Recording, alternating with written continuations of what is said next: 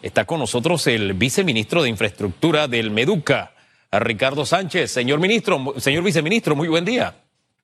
Muy buenos días. ¿Qué tal? ¿Cómo amanece? Gracias a Dios, muy bien. ¿Tienen ya un balance de cuál es la condición de la infraestructura educativa a nivel nacional en desuso por estos días? Sí, bueno, eh, un placer estar aquí y poder eh, más o menos decirles de qué hemos estado haciendo durante todo este tiempo que han estado los colegios sin dar clases, hemos aprovechado para hacer un levantamiento de la situación que tienen estos colegios en cuanto a la dotación de agua potable. Hemos detectado más de 1.100 escuelas que no cuentan con el, con, el, con el agua de forma permanente y para eso nos hemos abocado a un proyecto de rehabilitación de, esa, de esas estructuras a través de tanques de reserva, otro a través de unas coordinaciones interinstitucionales con el IDAN, con el Ministerio de Salud, a través de acueductos rurales, etcétera, para poder que el próximo año, cuando retornemos a los centros educativos, la mayoría pueda contar con este vital líquido. Ya ustedes dan por hecho que a clases presenciales regresamos el otro año, señor viceministro, por la última frase que usó a propósito, es la pregunta. Bueno, es lo que estamos proyectando, pues eh, la situación del COVID no, no vemos que se vislumbre un regreso a clases pronto y eso nos dará tiempo de hacer estos reajustes en las escuelas. También estamos analizando el distanciamiento que deben de tener los estudiantes, la capacidad de las escuelas en cuanto a su espacio. Así que estamos trabajando en eso a través de un protocolo de bioseguridad que se, que se aprobó en la mesa intersectorial y para poner en práctica cuando los jóvenes regresen, poder tener la, disponibilidad del gel alcoholado, tener los lavamanos que van a estar en las entradas, etcétera. Estamos haciendo un reajuste de las infraestructuras para poder enfrentar esta situación que nos viene dentro de pronto. Eh, eh, viceministro, antes de entrar en el tema del resto de las medidas de bioseguridad, le invito a que cerremos el tema agua.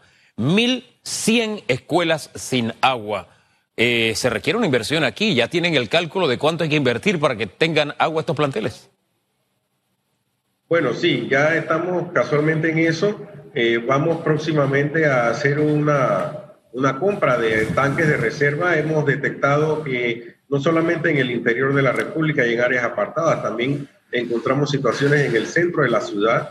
Tenemos escuelas, por ejemplo, en San Miguelito, que no les llega el agua, a pesar de que están conectadas al sistema de, del IDAN, pues quizás llega el agua en las noches o llega el agua cada dos, tres días, etcétera. Entonces, esa situación la vamos a resolver, yo primero a través de la instalación de tanques de reserva.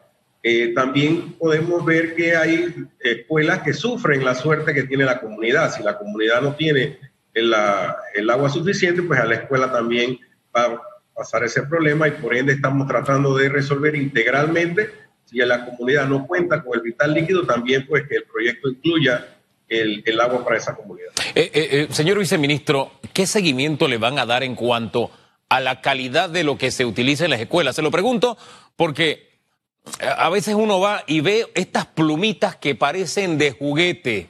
Va a los baños y tienen unos urinales que solamente con verlos uno se da cuenta que al par de días van a estar en el suelo. Eh, se necesita realmente que doten a las escuelas de, un material de primera, heavy duty, todoterreno. ¿Estamos preparados? ¿Están las autoridades pensando en ese tema también? Es correcto, es correcto. Todos los materiales que se utilizan en los centros educativos deben ser materiales de alto tráfico. Así no solamente el tema de las plumas, también las baldosas tienen que ser de alto tráfico. Todo lo que se utilice, la pintura tiene que ser una pintura de alta calidad a veces quizás sorprenden los precios de los materiales que se utilizan, pero es que tenemos que tener materiales de alta calidad. Las puertas son unas puertas que son muy diferentes a las puertas de cualquier otra estructura. Son puertas que se utilizan, se abren y cierran muchas veces. Por ende, coincido contigo, el material que se utiliza y vamos a utilizar en los centros educativos debe ser de alta calidad. Eh, señor ministro, viceministro, perdón, ya lo elevé, ya lo elevé de, de rango. Las rotaciones todavía no se han anunciado, así que, viceministro. Señor viceministro, el distanciamiento social, ¿en qué medida será posible aplicarlo en los colegios públicos en Panamá, sabiendo que eh, las escuelas están saturadas, tienen doble jornadas, etcétera, y que hay una gran necesidad de, de planteles nuevos. ¿En qué medida será posible? Bueno, mientras dure este problema de la pandemia y no haya una vacuna, tendremos que mantener ese distanciamiento. Una de las alternativas es poder rotar a través de turnos los diferentes, eh, los diferentes salones. Quizás algunos, algunos, la primaria vaya en la mañana, la secundaria vaya en la tarde, o vaya la secundaria tres días, dos días no va, y así. Eh, hay muchas alternativas que estamos evaluando, pero vamos a garantizar que se cumplan todos los protocolos de seguridad en la medida de lo posible.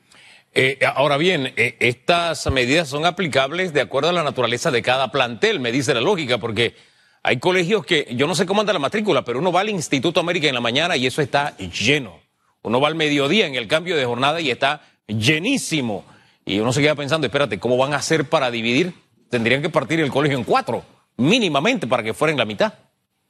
Sí, es una, es una situación, es una realidad que tenemos y tenemos que ver la forma de cómo tenemos que resolverlo. Otra alternativa sería a través de aulas temporales que podamos instalar en las escuelas de manera de que podamos aumentar esa cantidad de, de salones y los estudiantes puedan eh, tener una mejor repartición de los espacios. Vamos a buscar las alternativas, pero siempre cumpliendo con, la, con las órdenes que dé el Ministerio de Salud. Eh, es decir, el distanciamiento no es negociable. Tiene que darse clases cumpliendo con el distanciamiento físico.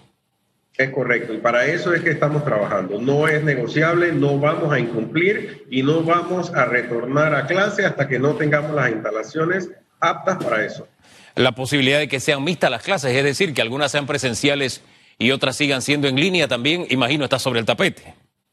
Es correcto, esa es una también de las alternativas.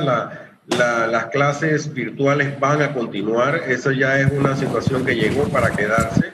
Lo que tenemos es que adaptarnos poco a poco a, un, a una situación inédita. Estamos eh, en el periodo de ensayo y error, estamos adquiriendo también experiencia de otros países, constantemente estamos revisando cuáles son las actuaciones, cuáles son las fallas y cuáles son la parte positiva de las acciones que toman otros países para poder ponerla en práctica nosotros. A, propósito de otros países, a uno le llegan los videos, ¿no? Y, por ejemplo, ve las escuelas en China, cómo llegan los niños bien formaditos, se les recibe, pasan, se ponen gel alcoholado, después pasan y reciben otra sustancia en una puerta, después se le toma la temperatura, en fin, pasa por una serie de, de pasos antes de, de entrar a la escuela. ¿Imaginamos situaciones como esas en Panamá o nuestra realidad va a ser distinta? No, nosotros podemos imaginarnos eso mismo. Son una de las, de las experiencias que, se que estamos viendo y tenemos que ponerla en práctica. Definitivamente, mientras no haya una vacuna, tenemos que cumplir con todos los protocolos de seguridad y entre esos la toma de temperatura, el gel alcoholado, que ya estamos también eh, trabajando en, en la proporción de eso, en fin, vamos a cumplir con todo y vamos a dotar Dios primero de agua potable a la mayoría de las escuelas. El tema de la dotación de mascarillas y demás, que también se va a requerir, eh, ¿cómo lo están contemplando? ¿Qué planificación tienen desde este año?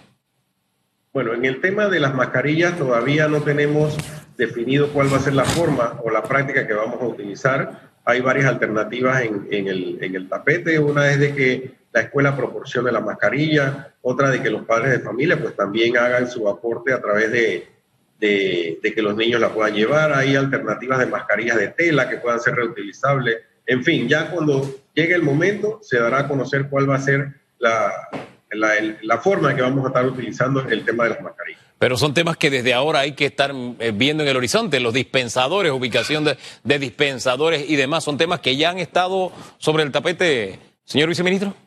Es correcto, hay una, hay una comisión que se reúne permanentemente eh, dando todas las ideas y tratando de que al final salga un documento bien consensuado y que sea aplicable, porque tampoco podemos eh, hacer eh, requisitos que al final de camino no van a poder cumplir. La idea es que puedan ser de fácil acceso, puedan ser de que todas las familias puedan tener la forma de, de llevar a su niño a la escuela de forma segura. Ahí hay un punto entre lo, ideal y, lo posible. Eso es importante. Exactamente. Ajá. Eh, eh, en el tema de la infraestructura, además de la carencia de agua, eh, hay otro problema en las escuelas que es muy normal y es el de las aguas servidas. ¿Ya tienen un balance de cómo anda esa situación?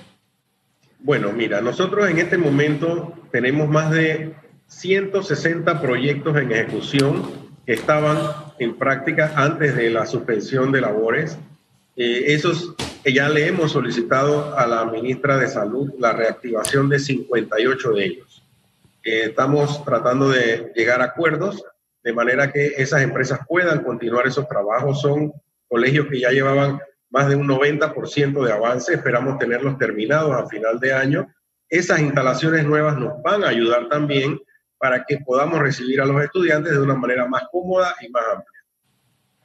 El tema de las reparaciones mayores, me quedo pensando en eso. 160 proyectos están pidiendo que se reinicien 58. ¿Cuál es la media para determinar que estos 58 son más importantes y dejar el resto para después?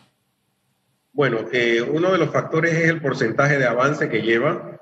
El otro es el, presupuesto, si son proyectos que cuentan con, todo el, con todos los fondos para poder terminarse. Eh, también influye mucho la zona donde están ubicados. No pueden, no pueden estar ubicados en zonas donde hay una gran incidencia de casos. Eh, esas son más o menos algunos de los criterios que utilizamos. Acciones mayores que siempre son el dolor de cabeza, ¿cómo van a ser administradas tomando en cuenta que una estructura en desuso se deteriora mucho más rápido. Sí, tenemos un protocolo de mantenimiento que le hemos estado entregando a todos los directores y directores regionales a nivel nacional. El mantenimiento es la clave para poder conservar las instalaciones. Hay daños mayores que, se, que nacen con un pequeño daño. Vamos a tratar de que ese mantenimiento se haga de manera permanente y no solamente esperar hasta que salgan los estudiantes o hacerlo en el verano. El mantenimiento tiene que darse durante todo el año y vamos a procurar que así sea. Bien, el protocolo de mantenimiento, pero de hecho, eh, in situ, en las propias escuelas, eh, ¿no se está trabajando en ningún tipo de reparación en este momento o sí? No, ninguna, ninguna escuela está trabajando por parte de las empresas privadas. Nosotros como mantenimiento sí estamos atendiendo reparaciones en escuelas aprovechando este tiempo y también eh, cuidando todos los protocolos de seguridad con los funcionarios. Todas las escuelas que están siendo utilizadas para la repartición de, los, de las becas han sido intervenidas por personal de mantenimiento para tenerlas en buen estado y aptas para eso. Hay otro tema que forma parte tristemente de la realidad y es que la delincuencia no ha estado en cuarentena. ¿Cómo ha estado el tema seguridad en las escuelas por estos días? Bueno, hemos tenido casos, ha bajado la incidencia, pero sí hemos tenido algunos casos y aprovecho para exhortar a la comunidad educativa de que deben de ser vigilantes de sus centros educativos. Las escuelas es de todos, no son solo del Ministerio de Educación. Allí asisten los hijos de ustedes por ende también tienen que formar parte de la seguridad de las mismas, cuidarla y vigilar de que el AMPA no siga llevándose lo que es de ustedes. Señor viceministro, el presidente ha dicho en muchas ocasiones que los recursos son limitados y esa es la realidad, son limitados. Ya han hecho ustedes el balance de cuánto se necesitaría para tener en condiciones óptimas el sistema, hablando de infraestructura, para que el próximo año pudiese arrancar clases presenciales? Nosotros nos estamos abocando a hacer una solicitud de alrededor de 200 millones de dólares para poder cubrir las necesidades de mantenimiento y terminar los proyectos de rehabilitación que tenemos en este momento en curso. 200 millones de dólares, ¿a qué serían destinados específicamente esta, esta cantidad?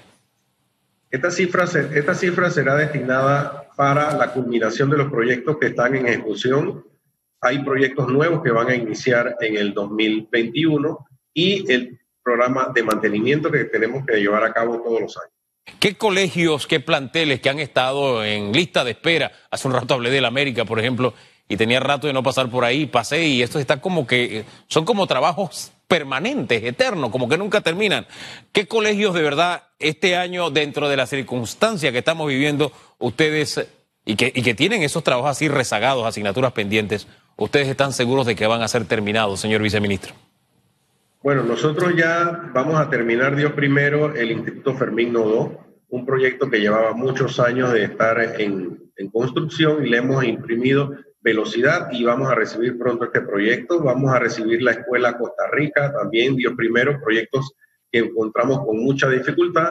Y en fin, hay proyectos en Chorrera que ya están próximos a terminar, pero Pablo Sánchez, eh, el Moisés Castillo Caña, hay proyectos en Veraguas, en Chiriquí, en fin, en, toda, en todo el país hay proyectos que están muy, muy adelantados y que requerimos que se haga la apertura puntual a estos proyectos siempre y cuando se cumpla con las medidas de seguridad y que el Ministerio de Salud lo avale para que tengamos una gran cantidad de escuelas listas el próximo año. Parte del problema en las escuelas también es el mismo mobiliario. Yo no sé si usted como viceministro eh, de infraestructura tiene que ver con este renglón, usted solamente tiene que ver con, con la parte física, pero este es uno de los grandes problemas y más siendo, qué sé yo, pupitres y sillas de madera que son víctimas del comején y demás y en desuso, peor. ¿Cómo están observando ustedes este tema?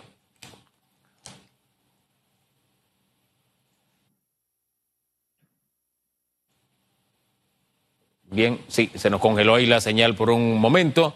Le decía, viceministro, ¿ya estamos de nuevo con la señal? Sí, ahora sí. Bien.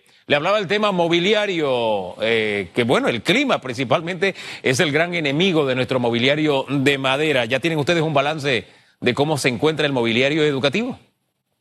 Sí, hemos, hemos estado aprovechando eh, el tiempo y también tenemos un levantamiento de los requerimientos de mobiliario también tenemos que ir haciendo un cambio sobre cómo deben de ser los mobiliarios en los centros educativos. Hay que tratar de que el mobiliario vaya cambiando.